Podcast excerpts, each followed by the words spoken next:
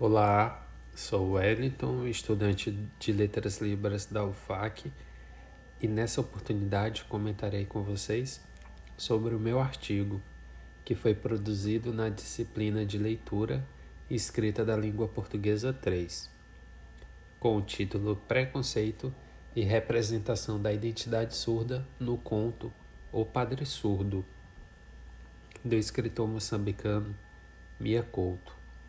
O trabalho busca tornar conhecidas as obras africanas de língua portuguesa e discutir as temáticas presentes no conto de Mia Couto. Entre as mais constantes estão o preconceito racial. O personagem principal da narrativa é um jovem negro e surdo que vive em uma sociedade conservadora, que é a moçambicana e que ainda tem dificuldade de conviver com a diversidade. O trabalho é o estudo bibliográfico e buscaremos apoio teórico nos textos de Capovilla, Costa e Scliar. Ainda produziremos uma breve análise literária do conto O Padre Surdo, que está presente no livro Histórias Abençonhadas. O livro retrata a realidade do povo moçambicano no pós-guerra e as marcas do conflito. Há o medo, mas há também esperança para os moçambicanos. Vou falar um pouco agora sobre o Mia, que na verdade se chama Antônio Emílio Leite Couto.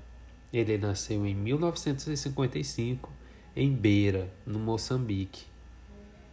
O autor é referência da literatura africana contemporânea, essa literatura que é engajada e luta contra o racismo. Além de escritor, Mia é jornalista e biólogo. Ele conhece as histórias e os costumes do seu povo e se destaca por ter uma narrativa singular seja pela humanidade dos personagens ou a representação da tradição moçambicana. Ele traz em suas obras a valorização da oralidade. Ele junta palavras do crioulo, que é falado no interior do país, com o português, que foi o colonizador. Além disso, Mia adora criar neologismos.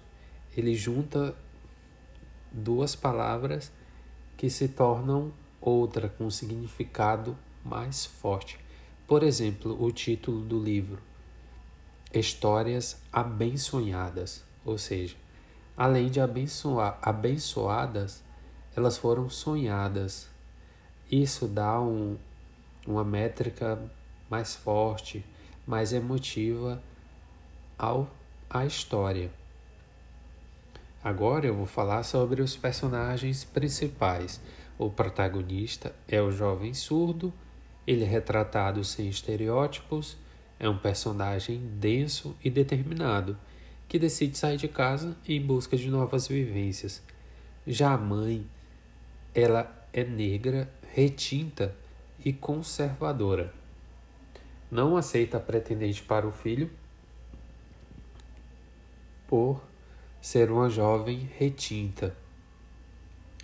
Com isso, percebe-se nela as marcas da colonização europeia em suas atitudes. Já o pai, que é português, é um homem branco, dos olhos claros e mais liberal. Agora partirei para a história, que traz um homem surdo que descobre a surdez na sua infância e na adolescência, após ser afastado de uma possível namorada, ele decide sair de casa e buscar oportunidades que antes não estavam disponíveis.